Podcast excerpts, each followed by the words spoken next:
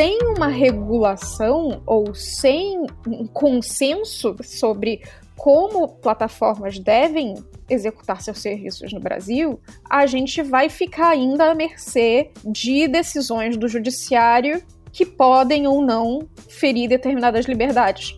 Podem ainda abrir precedente para que futuramente outros governos com menos compromisso com a democracia, por exemplo, exerçam algum tipo de arbitrariedade contra pessoas que estão ali exercendo seu direito de liberdade de expressão. O exemplo europeu tem sido muito colocado, muitas vezes até como um argumento de autoridade, mas muitas vezes o que a gente tem visto acontecer é uma importação crítica de conceitos. É não levar em conta o contexto específico da sociedade brasileira. Por exemplo, a falta de preocupação do nosso legislador com os debates raciais. Nos últimos anos, você deve ter ouvido um milhão de vezes essa expressão aqui entende que as fake news divulgadas. A vacina contra a Covid, o maior alvo de fake news. You are fake news. Sir. Todo mundo virá soldado contra a fake news. Fake news faz parte da nossa vida. Ela acabou dando nome para um dos projetos de lei mais debatidos no Congresso nesse ano. O PL 2630, que ficou conhecido como PL das Fake News, voltou a andar em abril. Apesar do apelido, o texto pretende mudar muito mais do que o combate às notícias falsas. Apoiado pelo governo Lula e rejeitado pela oposição, ele propõe uma série de mudanças na lei para regulamentar o mundo digital. E um dos jeitos que o projeto pretende fazer isso é criando novos deveres para as gigantes de tecnologia. Elas passam a ser consideradas responsáveis pelo que circular nas plataformas digitais delas e podem ser punidas por causa desse conteúdo. As empresas se posicionaram contra a proposta de lei, dizendo que ela vai impor um tipo de censura ao conteúdo virtual. Esse não é o único ponto controverso da proposta. Estão na pauta também a criação de uma agência responsável pela regulação das plataformas digitais e a possibilidade de remuneração de veículos jornalísticos pelas empresas. Com as big techs pressionando de um lado e parte da sociedade civil pressionando de outro, o PL chegou aí para a pauta da Câmara em maio. Só que ouvindo atentamente o pedido do relator, que para mim já era suficiente, o projeto não será votado na noite de hoje. O presidente da Câmara, Arthur Lira, decidiu adiar a votação para evitar uma derrota dele e do governo. Isso porque o Lira é o principal avalista de uma das medidas mais polêmicas previstas no projeto. A extensão explícita da imunidade parlamentar para as redes sociais dos deputados e senadores. A votação na Câmara está em suspenso. Em junho, um outro poder deve entrar em cena para discutir a regulação das redes sociais. O Supremo Tribunal Federal diz que vai analisar ações sobre o Marco Civil da Internet, que também tratam da responsabilidade das plataformas sobre os conteúdos. Eu sou Angela Boldrini e nesse episódio do Brasil à Vista, a gente vai discutir virtudes e problemas do projeto de lei para regulação das redes sociais, a influência de legislações estrangeiras, como a europeia, no projeto brasileiro e o que acontece se o Supremo julgar as ações sobre o marco civil da internet antes do Congresso decidir sobre o PL das fake news. Para isso, eu recebo a jornalista Taina Lon, que é diretora da agência de checagem aos fatos, e o advogado André Fernandes, diretor do Instituto de Pesquisa em Direito e Tecnologia do Recife.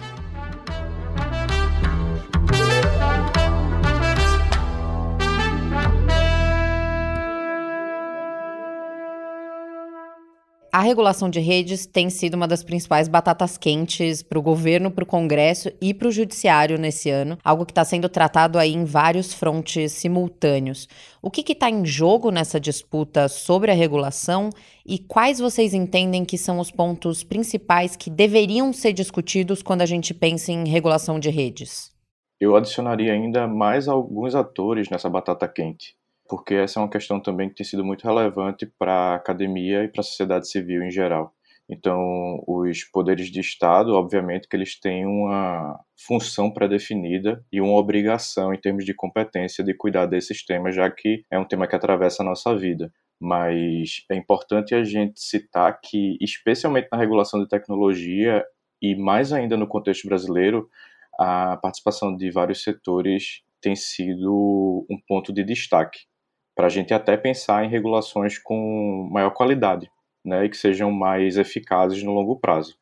É, isso tem se mostrado muito relevante é, em toda a atuação, por exemplo, do PL 2630, mas em todo o processo de regulação de tecnologia, LGPD, Marco Civil da Internet, quando a gente fala de leis de inovação, enfim, todo esse contexto desse ecossistema de regulação tecnológica. E aí os grandes desafios, é, de pronto que me chega, são dois. O primeiro seria o debate sobre soberania e regulação em termos de democracia e de reforço do que é um país democrático. E esse tema entra em contato direto é, com o segundo tema super importante, que é a dimensão dos modelos de negócio que estão sendo realizados em termos de plataforma. Então, quando a gente pensa em regulação da, das redes sociais, da internet, de plataformas, a gente está falando sobre a viabilidade a longo prazo desses modelos de negócio e todas as consequências que surgem dessas escolhas, que são escolhas políticas também, né? É, a atividade empresarial e técnica, ela tem uma dimensão política para entender se é isso que nós queremos enquanto sociedade ou se é outra coisa que talvez a gente queira. Eu gostaria, na verdade, de resgatar a discussão para coisa de três anos atrás, quando o PL começou a ser discutido ainda no Senado pelo Alessandro Vieira, que é o criador, efetivamente, do PL 2630.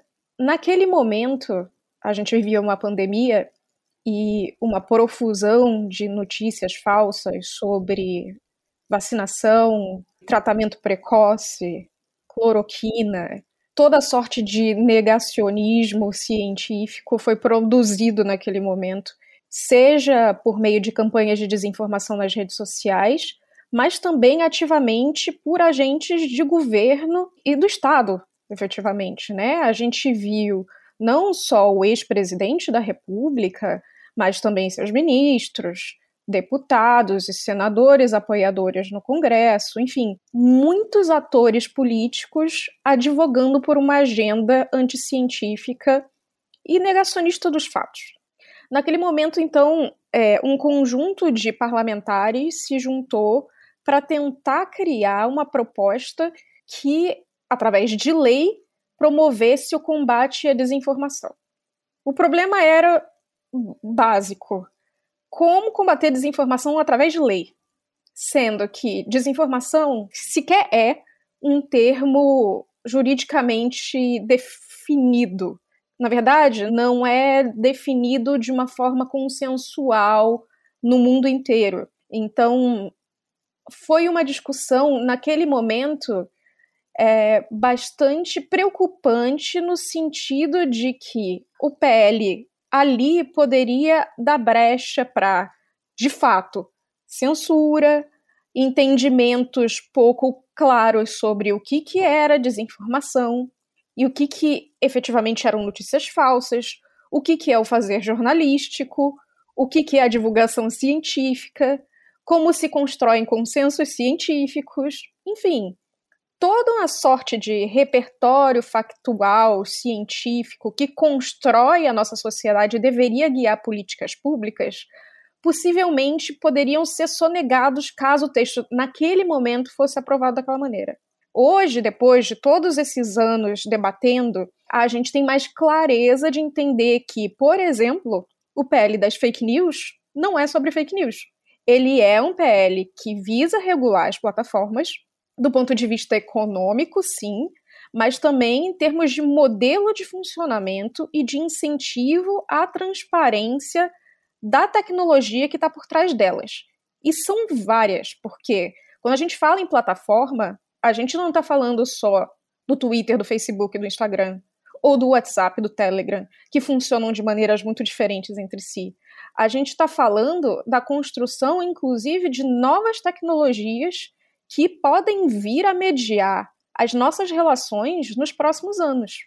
Então, é um projeto que evoluiu muito nesse sentido e que pretende guiar para onde vai a nossa internet, da mesma maneira que o Marco Civil guiou nos últimos 10 anos, se ela vai ser uma internet mais aberta do ponto de vista de públicos terem controle sobre seus conteúdos e os seus dados, obviamente, mas também como que esse ambiente que hoje está extremamente privatizado e monopolizado por alguns players vai ser regulado do ponto de vista de sob quais leis comuns essas empresas vão seguir e sob que arcabouço jurídico essas empresas vão ter que se adequar para continuar funcionando no Brasil.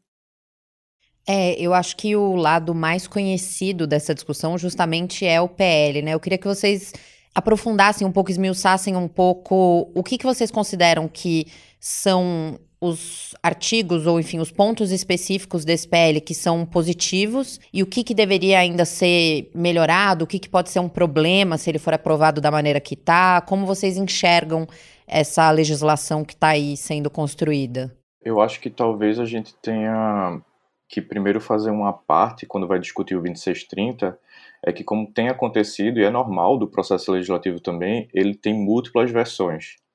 Então a gente está sempre sendo pego de surpresa para ler uma nova versão. Às vezes já aconteceu. Os últimos três anos, o 2630 chegou a ser quase votado algumas vezes, né? As articulações foram sendo feitas e costuradas.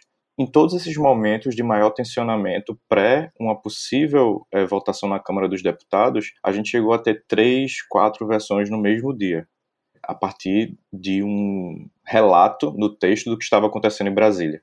Diante disso, dessa variabilidade do texto, eu acho que a gente pode destacar alguns pontos nessa evolução, porque o texto lá do Senado era um texto um tanto pobre, de fato. A gente pode taxar essa crítica. Hoje, a lei, é importante a gente dizer que ela deixa de ser o PL das fake news, apesar do apelido ter pegado, ter colado de um jeito que a gente não consegue tirar, mas ela fala sobre liberdade, responsabilidade e transparência. E aí talvez me parece que o primeiro ponto que eu destacaria é um conjunto de obrigações de transparência para todos esses atores. A exigibilidade da gente poder ter um mínimo de informação para poder deliberar políticas públicas para além do legislativo. Porque hoje, por exemplo, as agências do executivo brasileiro, da administração, tanto a administração direta quanto a indireta, carecem de informações sobre como esses negócios estão acontecendo. Então a gente tem tido um debate muito quente e constante, né, já desde dessa, desse predomínio, desse monopólio desses atores sobre o que exatamente eles estão fazendo. Esse debate tem sido tensionado aqui no Brasil, esse debate tem sido tensionado lá na Europa. Né? Quando a gente teve o início da vigência do DSA e do DMA, né, que são essas legislações europeias para tentar também regular esse mercado, é, mas antes também com o NetzDG da Alemanha, é, as empresas começaram a divulgar números até que a própria comunidade não julgou fidedignos. Então, um dos critérios mínimos que a gente tem na lei, e esse é outro ponto que eu traria de destaque, é um recorte pela quantidade de usuários.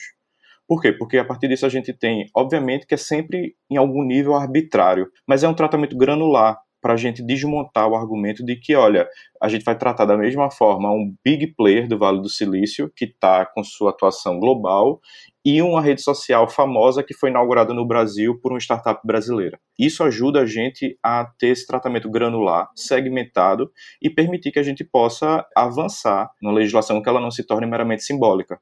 Ou porque, por se aplicar a todo mundo, ela não se aplica a ninguém, ou porque ela, na verdade, cria mais externalidades negativas do que efetivamente regula. Então, eu diria que transparência, as obrigações de transparência são muito relevantes dentro do PL. Todo o processo da gente tratar é, também a questão de players específicos no mercado. E, por fim, eu destacaria um ponto relevante, é, positivo, né, porque também tem a parte negativa, quando a gente fala na lei sobre um conjunto de medidas de governança especialmente associados a um processo que aí se conecta, infelizmente, a um ponto negativo, de uma autoridade, seja uma autoridade existente ou uma autoridade a ser criada, né? Esse debate ainda está um puxa-encolhe um pouco nesse sentido, mas que vai fazer o enforcement, né? Vai fazer valer o cumprimento dessa legislação. Porque o que a gente sabe é que a falta desse mecanismo burocrático pelo Estado faz com que a lei, especialmente nesse contexto de um mercado tão tensionado, em que algumas empresas fazem valer o seu poderio econômico para né, afetar o processo regulatório dos países como um todo, é, a gente sabe que a falta dessa autoridade gera um problema. Os pontos negativos, talvez, primeiro, é, a gente tem alguns conceitos na lei que eles são conceitos que precisam de amadurecimento. Foi mencionado, por exemplo, que a ideia de desinformação é uma ideia que está em evolução a gente ganha cada vez mais clareza sobre esse processo em todos os setores, tanto na academia, quanto na sociedade civil organizada, quanto nas as próprias empresas começam a entender melhor a mecânica disso. Mas existem outros conceitos de trabalho, especialmente no diálogo que essa legislação nova vai trazer com o marco civil da internet, que podem ser talvez melhor refinados. Eu não sei se a gente vai conseguir, mas por outro lado é preciso mencionar que A atividade jurídica é uma atividade de conceitos, é uma atividade de linguagem. Então, a falta desses instrumentos, né, de palavras, de conceitos, para o futuro, né, para a gente fazer esse enforcement por essa autoridade ou pelo judiciário ou por qualquer outro organismo que vá se valer dessa legislação para poder atuar, é muito importante. Outra coisa eu apontaria muito negativo é o fato da tentativa constante de se criar mecanismos que, sob o ponto de vista de garantir soberania e democracia ou garantir a regulação, diminuem aspectos jurídicos. Então, um exemplo. Vira e mexe, a gente infelizmente tem que debelar alguma tentativa de cadastro massivo de dados das pessoas ou de mecanismos de que a gente pode colocar todos na mesma caixinha que a gente chama de rastreabilidade. Né? Então, isso já foram várias vezes ao longo dos últimos anos que a gente atacou a tentativa por partidos de direita, partidos de esquerda, por governo, por oposição, de uma solução fácil que quer criar uma espécie de salvaguarda, uma porta, né, o backdoor, para que o, qualquer tipo de agente de Estado que, na visão dessas pessoas, é imune a corromper-se, e a gente sabe que isso não é verdade, possa verificar ou não ah, o cometimento de um crime ou de um ilícito. Pior do que isso, a gente sabe do Poder de Segurança da Informação que a criação de um backdoor de qualquer ordem ou de qualquer tipo de instrumento nesse sentido é uma vulnerabilidade sistêmica para todo mundo. Não há como criar esse tipo de expediente de vigilância, rastreabilidade, de controle, sem que esteja implicado nisso a diminuição do nível de segurança global do sistema. Nesse caso, que a gente está falando especificamente é a internet.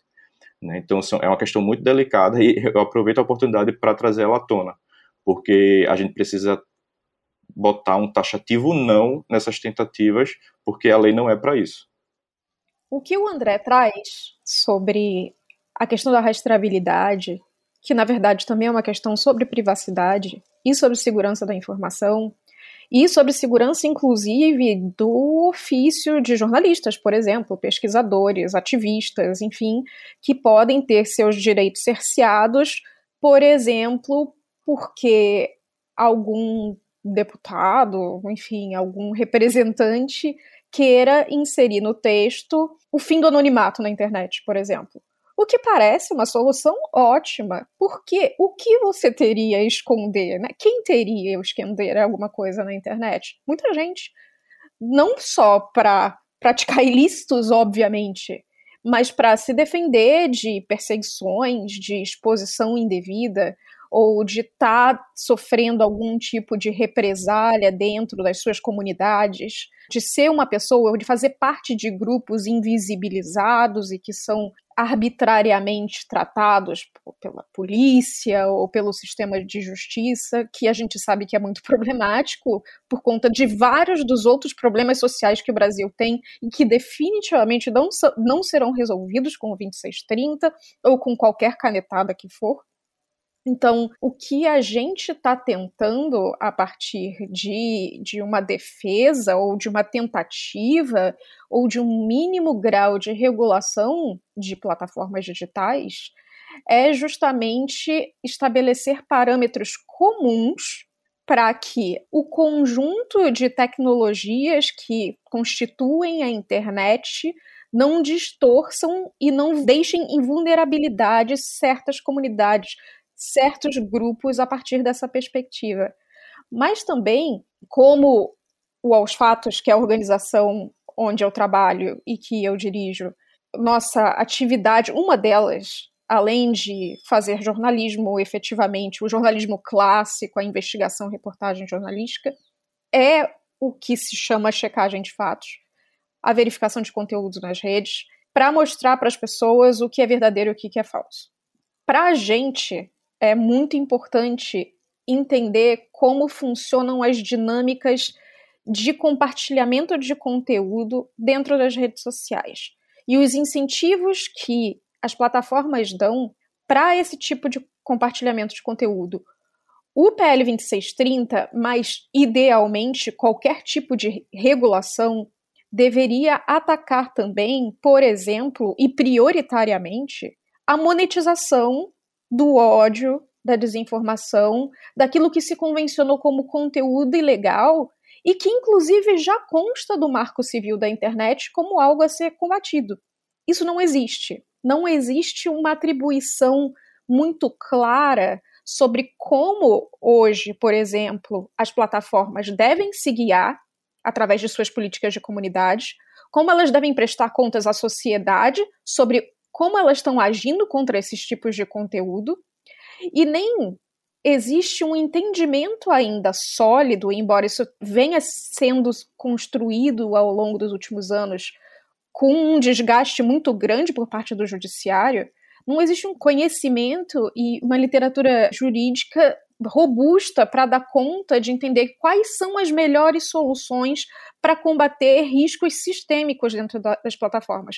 E quando eu falo riscos sistêmicos, que são comportamentos organizados e repetitivos, seja financiados legalmente ou ilegalmente para promover pautas legais ou ilegais, mas que são sistêmicos das plataformas no sentido de que estão assegurados ou não pela liberdade de expressão, por exemplo a gente não consegue ter mecanismos claros, as plataformas não nos entregam, como sociedade, mecanismos claros para a gente entender como esse fluxo acontece dentro delas.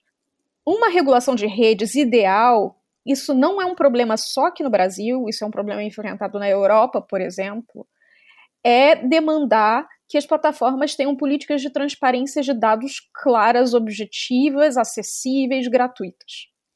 O que a gente viu nos últimos anos, para quem trabalha com monitoramento de campanhas de desinformação, mas também de ódio e de crimes ainda mais violentos e é que elas vêm se fechando cada vez mais dentro de si mesmas, sendo cada vez menos transparentes em termos de como que os seus algoritmos incentivam a circulação de determinados conteúdos, ou como sistemas de recomendação de anúncios e de coletas de dados para direcionamento de anúncios é, tem sido é, tem funcionado dentro desses serviços prestados por essas plataformas. Enfim, uma série de questões que fazem com que a gente não tenha um entendimento completo sobre como combater determinados crimes que acontecem ali. Uma coisa que acontece com frequência é você tem uma plataforma, vamos supor, o Facebook, que tem uma política de comunidade específica de combate à desinformação sobre vacina, por exemplo. E aí você tem uma outra plataforma que não tem essa política. Campanhas de desinformação, por exemplo, eles não vão desaparecer se, ca se cada plataforma agir de maneira diferente. E principalmente, Outras plataformas elas podem surgir exatamente por conta desse vácuo legal que não coloca todas as empresas dentro de um denominador comum sobre como que elas devem se responsabilizar diante da sociedade. Então, sem uma regulação ou sem um consenso sobre como plataformas devem executar seus serviços no Brasil, a gente vai ficar ainda à mercê de decisões do judiciário que podem ou não ferir determinadas liberdades, podem ou não ser arbitrárias, podem ou não ser questionáveis, podem ainda abrir precedente para que futuramente outros governos com menos compromisso com a democracia, por exemplo, exerçam algum tipo de arbitrariedade contra pessoas que estão ali exercendo seu direito de liberdade de expressão. Eu acho que vocês dois citaram a legislação europeia. Ela tem aparecido muito quando a gente fala desses debates de regulação de mídia. Eu queria que vocês explicassem um pouco qual é a essência dessa lei e se faz sentido pensar numa transposição dela para um país com características tão diferentes e continentais quanto o Brasil. Como que vocês acham que as especificidades da gente se, se moldam a esse tipo de legislação e se tem outros exemplos internacionais também que a gente deveria estar tá olhando? O primeiro ponto, eu acho, é que é importante a gente ter em mente que toda a experiência de direito ou legislação comparada é relevante, especialmente para problemas globais tecnologias de informação e comunicação, inteligência artificial, todas elas de algum jeito têm essas características de atravessamento da sociedade como um todo e, portanto, são experienciadas pela sociedade global. Então, é óbvio que é importante que a gente veja o que é que os demais países estão fazendo. Contudo, é, é preciso que a gente tenha em mente que os contextos socioeconômicos dos países são muito diversos, como você colocou. Então, O exemplo europeu tem sido muito colocado, muitas vezes até como um argumento de autoridade, mas ele também tem sido analisado sob a perspectiva do que a gente tem chamado de efeito Bruxelas, que é o quê? É esse controle geopolítico que a Europa tem feito a partir de legislações, especialmente na área de tecnologia, que exigem, seja porque um dado trafega na Europa, seja porque é tratado um dado de cidadão europeu, enfim, são cláusulas super abertas para quê? Para fazer uma espécie de ingerência que num direito internacional clássico não seria permitido dentro da soberania de outros países. E afetar de forma direta ou indireta a prática das empresas no planeta como um todo. A legislação de proteção de dados, por exemplo, a GDPR é um grande exemplo disso. Né? A GDPR exige que ou você se adeque à GDPR ou você tem, enquanto nação uma legislação de, com o mesmo nível de proteção que a GDPR coloca. Então, a partir disso, você poderia fazer né, o tratamento de dados. O DSA e o DMA, eles são um conjunto, né? Eles falam de serviços de mercado. O Parlamento Europeu ratificou por ampla maioria uma nova legislação sobre mercados e serviços digitais para pôr fim ao que a União Europeia considera abuso de poder por parte dos gigantes do setor. O pacote é composto por uma lei de mercados digitais para regular a atividade e evitar práticas anticoncorrência e outra sobre serviços digitais, uma ferramenta para reprimir conteúdos ilegais online. O DSA seria propriamente a legislação que a gente estaria falando de um comparativo mais direto com o 2630. Mas eles foram pensados como dois instrumentos jurídicos conjuntos. Por quê?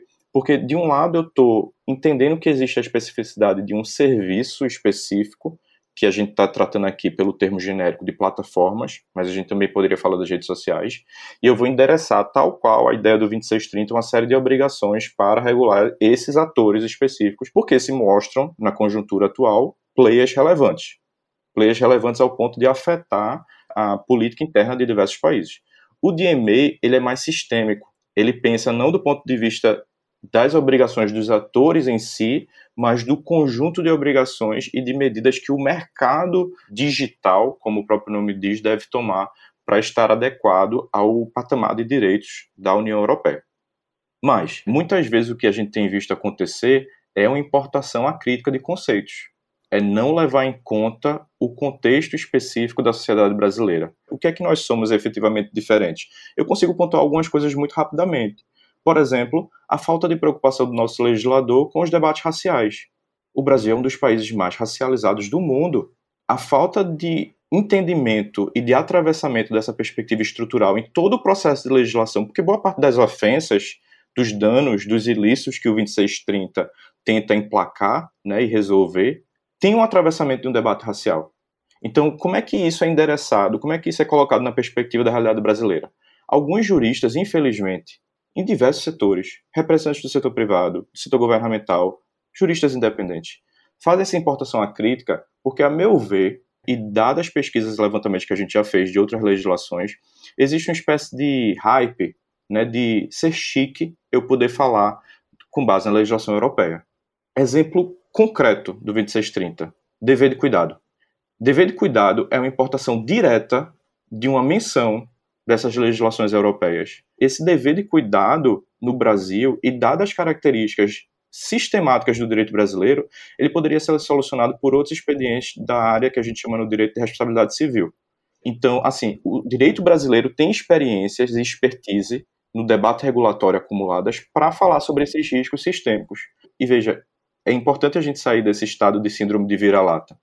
O Marco Civil é um exemplo super relevante para a gente colocar o Brasil como protagonista de processos regulatórios e da construção desses processos regulatórios. A gente é estudo de casos no mundo todo. Alguns países tentam copiar, não só, no... tentaram não, conseguiram, como o caso da França, em certa medida, copiar a nossa legislação, mas também o nosso modelo de governança, para além da lei. Mas um ponto importante é a gente pensar que o dever de cuidado, pela justificativa de alguns atores, estaria no direito brasileiro no direito do consumidor. E, na verdade, isso é falso. A gente tem no direito do consumidor um instrumento jurídico chamado dever de segurança.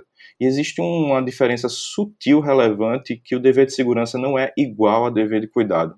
Quando a gente fala de dever de segurança no Código de Defesa do Consumidor, historicamente, a gente estava falando da produção industrial de bens de consumo aquela clássica TV antiga que nossos pais compraram e ela chegava na nossa casa, quando ligava, ela explodia.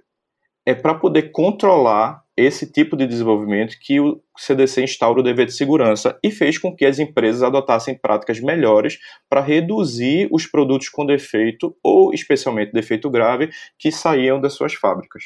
Então, ao invés da gente ter a cada 100 TVs produzidas 40 que iam explodir ao serem ligadas, a gente passava a ter agora duas.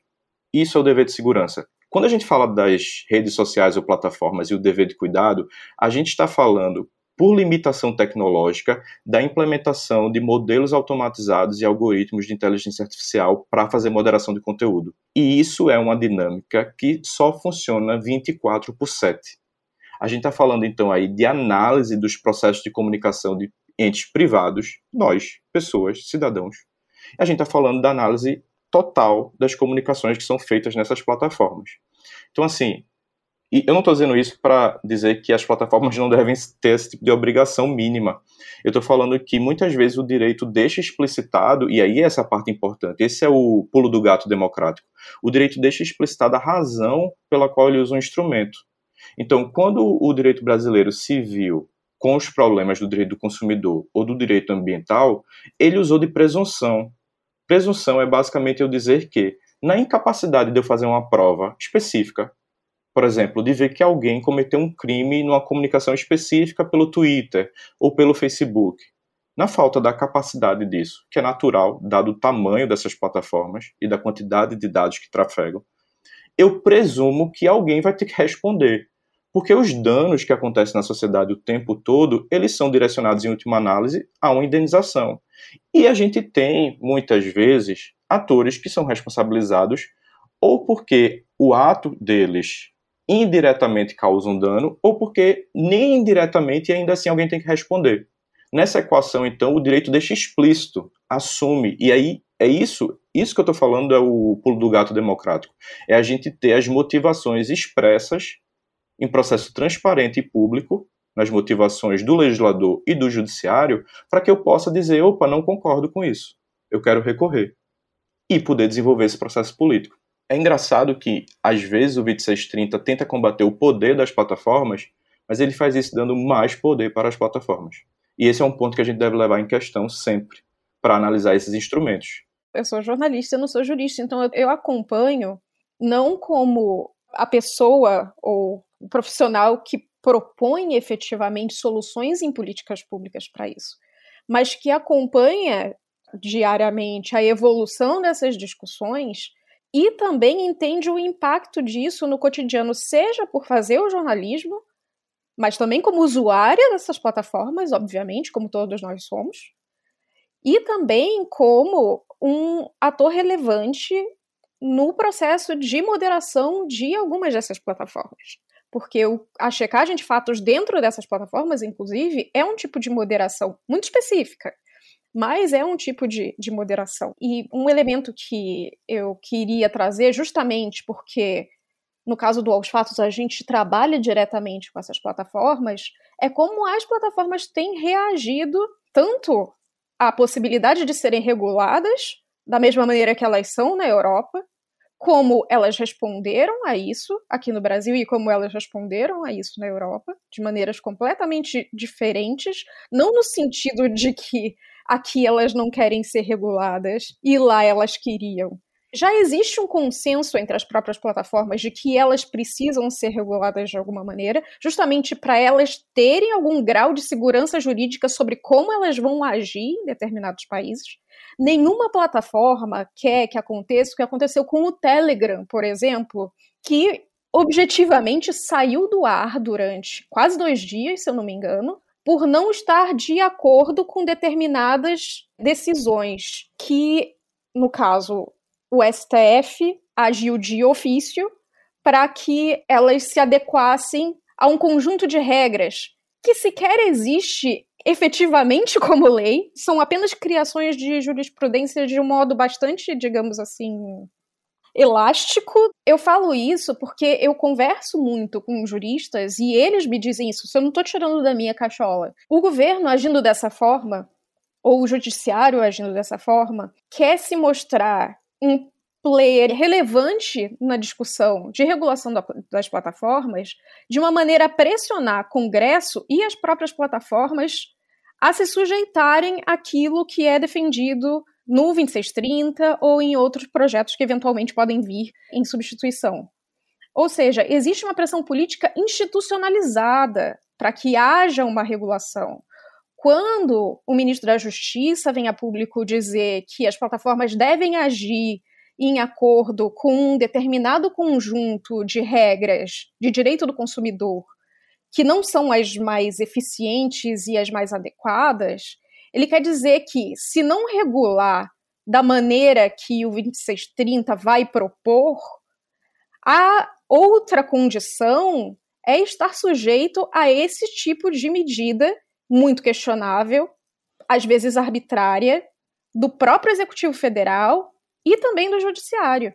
E a gente sabe, a gente viu nos últimos anos quão conflagrada a nossa sociedade ficou em razão de determinações do TSE e do STF sobre como plataformas devem agir e sobre como conteúdos devem trafegar dentro das redes. E eu não estou nem entrando no mérito se é correto ou não, é fato. O judiciário ele ativamente interferiu no funcionamento dessas plataformas sem que houvesse qualquer tipo de parâmetro, medida ou conhecimento técnico, estudo anterior, porque a gente não tinha passado por uma experiência, por exemplo, de tráfego e campanhas de desinformação, de ódio que atacavam nossos sistemas democráticos. Poucos países, na verdade, passaram por isso no grau que a gente passou, e poucos têm soluções para isso, inclusive. Quando o André fala que a gente precisa encontrar soluções caseiras, inclusive, do ponto de vista de estarem adequadas à nossa cultura, ao nosso sistema democrático, ao nosso sistema de governo, é disso que a gente fala. Quais tipos de ameaça que existem hoje para a nossa democracia que não existem na Europa, por exemplo? E embora a gente saiba que determinados discursos antidemocráticos e autoritários eles não seja uma particularidade do Brasil, e justamente por não ser uma particularidade do Brasil, é mais problemático de atacar, inclusive nas redes sociais, a gente, ao mesmo tempo, precisa entender como que esse fluxo e essa influência se dá dentro do sistema político brasileiro. E aí a gente entra em um outro problema do PL 2630 e que está lá desde o início, que é a imunidade parlamentar. Isso, com certeza, é um elemento, diria, uma jabuticaba, porque posso estar errada, mas eu realmente não me lembro, eu não vejo nenhum sistema de regulação que esteja em curso nesse momento que defenda o direito de parlamentares de dizer qualquer coisa sobre a prerrogativa de estarem no exercício de seus mandatos. Embora não existam obviamente, em lei, salvaguardas para o exercício de mandatos e que, obviamente, mandatos devem ser protegidos porque são representantes legítimos do povo, mas não existem dispositivos legislativos dentro de legislações de regulação que salvaguarda direitos diferentes a pessoas pelo fato de elas serem servidoras públicas e de representarem algum grupo social institucionalmente. Isso dá um poder muito grande para determinados políticos, né, determinados mandatários, determinadas autoridades, que pode distorcer fundamentalmente o problema da regulação do ponto de vista da circulação, por exemplo, de conteúdo ilegal, desinformação, ataques a minorias e toda sorte de crimes que o nosso Código Penal já abarca e que, enfim, o 2630 só vem a reforçar que o ambiente digital também faz parte da vida real, né? Isso é, eu acho que é um problema fundamental e que certamente a legislação europeia não contempla, porque, justamente, não tem outra palavra, é uma excrescência. Eu só queria fazer um adendo a isso que Thay falou, antes da gente avançar. A questão da imunidade parlamentar, ela é eu poderia, assim, usar uma palavra mais pesada, dizer que é um assinte à forma como o debate tem sido conduzido, em termos das negociações, que são naturais. As negociações entre né, os poderes que estão dentro de Brasília são naturais, representam também as nossas qualidades e mazelas enquanto sociedade. Mas a imunidade parlamentar ela é um instrumento constitucional que já está lá definido, bem definido e sedimentado na história do direito brasileiro. Um dado histórico relevante. A imunidade parlamentar, ela nasce lá na Constituição do Império ainda. Então a gente já tem uma ampla história, tô falando de tempo quantitativamente contado mesmo, de lidar com esse instituto. E quando a gente fala de desinformação, de danos causados, né, pelo que o antigo, não mais PL das fake news somente, tentava endereçar, a gente está falando de muitas vezes representantes oficiais do poder público sem estar em função pública, que é quando a imunidade parlamentar se aplica, ou seja, o parlamentar que não está na tribuna, que está na rua e que dá uma entrevista, o parlamentar que, através de lives, em seu perfil pessoal, emite certos tipos de opiniões, ele não tem imunidade parlamentar. A imunidade parlamentar ela está atrelada a algum dos exercícios daquelas competências que envolvem a atividade parlamentar. Então, assim, ainda que se discuta que a interpretação do texto do 2630 será conforme esse entendimento constitucional que já é pacificado, ainda assim, quando a gente faz o rastreio dos discursos em Brasília, no entorno dessa imunidade parlamentar, a gente vê uma intenção de espécie de blindagem dos nossos parlamentares que não deveria existir. Uma parte das fundamentações do relator foi a imunidade parlamentar está na Constituição, o 2630 meramente repete mas não é isso que acontece nos discursos a favor da imunidade parlamentar. Sempre há algum argumento, se levanta alguma razão no sentido de defesa, de blindagem, de porque senão o parlamentar não vai ter liberdade para é, emitir certas opiniões. E emitir opiniões racistas, emitir opiniões homofóbicas, emitir opiniões né, que ataquem os direitos das mulheres e qualquer outra ordem de direitos não é legitimado pela imunidade parlamentar e, portanto, deve ser regulado e adequado pelo direito que cabe, né, o direito privado, o direito dos danos, responsabilidade civil e penal, se for o caso. Eu queria só trazer mais um elemento que é bastante característico da comunicação como ela se dá hoje, a comunicação política, que é a prestação de contas de mandato.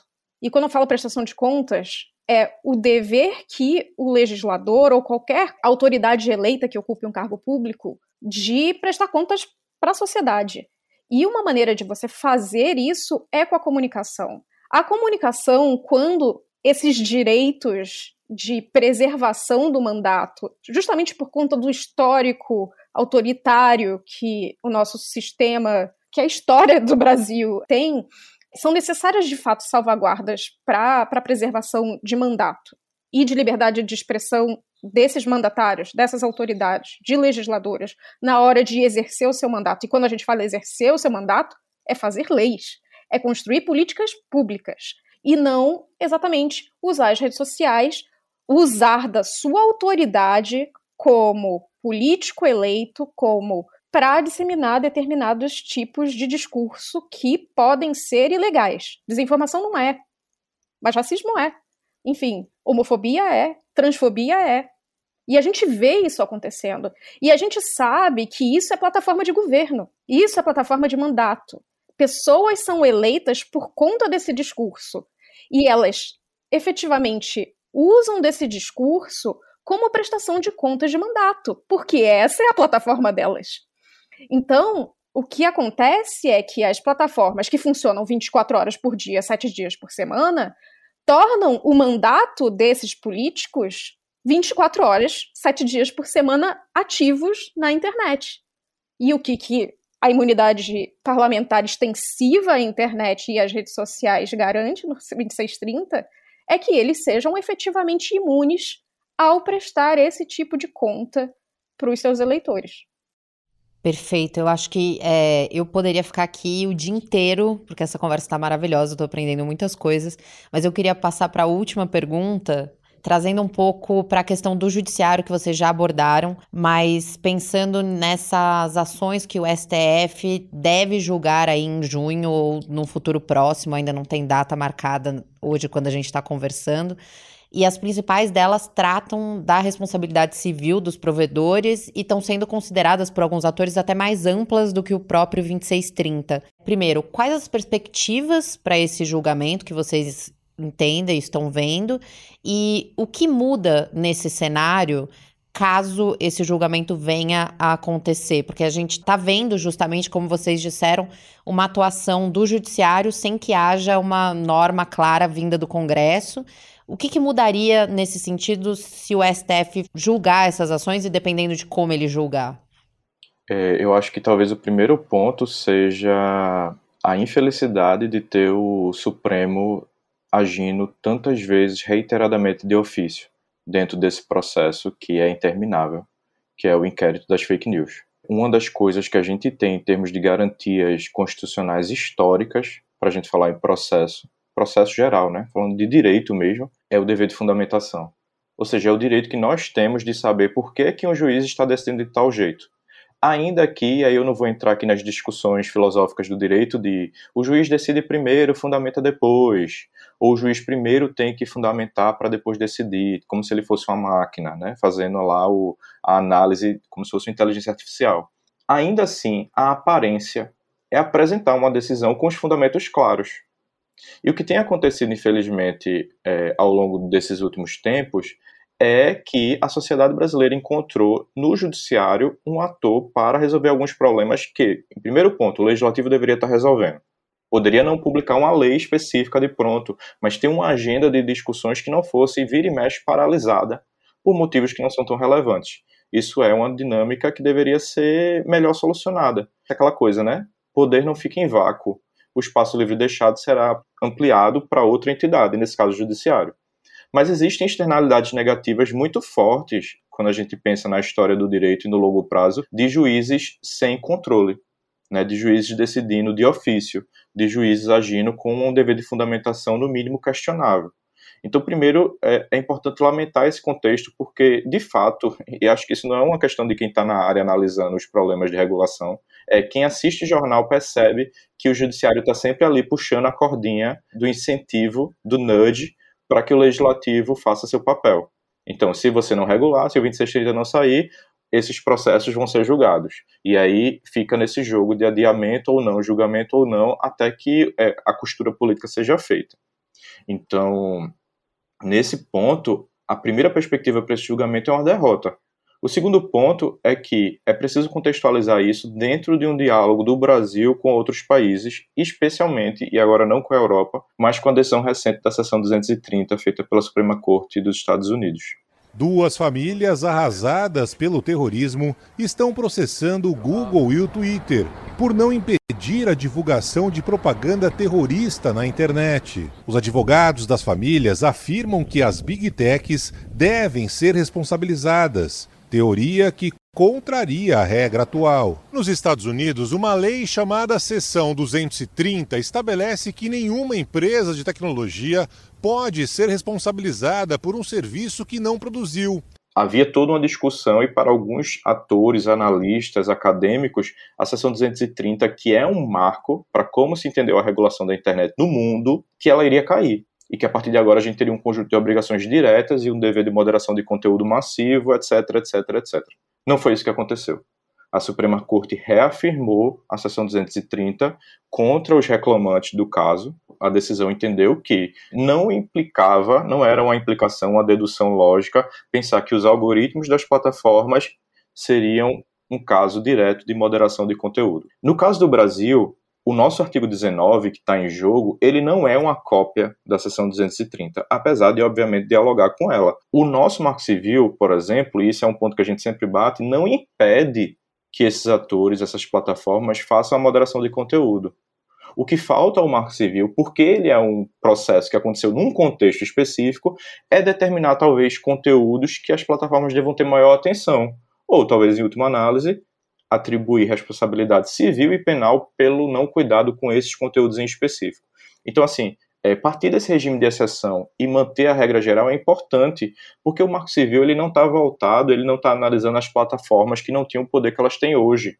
O Marco Civil ele está voltado para a internet de todo mundo, para essa internet, especialmente no contexto que a gente chama de Web 2.0, que era aquela ideia de que agora eu não sou mais um consumidor somente, eu produzo os conteúdos. Mas esse julgamento em si, além de estar tá sendo feito na modalidade ou legisla ou eu julgo, o que é péssimo, as declarações públicas dos ministros do STF não são condizentes com o que a gente poderia pensar em melhor técnica judicial. Quando eles começam a dar opiniões políticas dentro de processo, dando decisões de ofício, a situação do regime democrático brasileiro, da separação de poderes, fica um pouco fragilizada. E a própria ideia de se inserir, é, usar do ponto de vista técnico-jurídico mesmo, é, uma espécie de declaração de inconstitucionalidade parcial, ou qualquer espécie de modulação de efeitos para inserir dentro de uma lei um conteúdo semântico, ou seja, um comando normativo que ela não tem.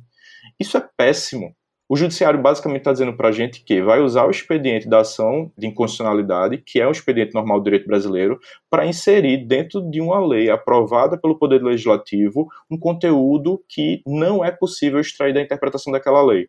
Ou seja, artigo 19 diz que os provedores de aplicação não são responsabilizados por conteúdos produzidos por seus usuários. Esse é o comando. A não ser que, vindo ordem judicial, eles não cumpram. Isso é óbvio, em certo sentido, é o que a gente chama de tautologia, porque a ordem judicial se cumpre. Eu cumpro e recorro. É assim que funciona. Não é para discutir a ordem judicial. A exceção que o Marco Civil traz é naqueles casos de pornografia de vingança, etc, etc. A gente sabe todo esse debate. O que o STF quer fazer é pegar esse exemplo da pornografia de vingança e dizer que, além de pornografia de vingança, os conteúdos relativos a, e aí trazer aqueles exemplos que estão lá no 2630.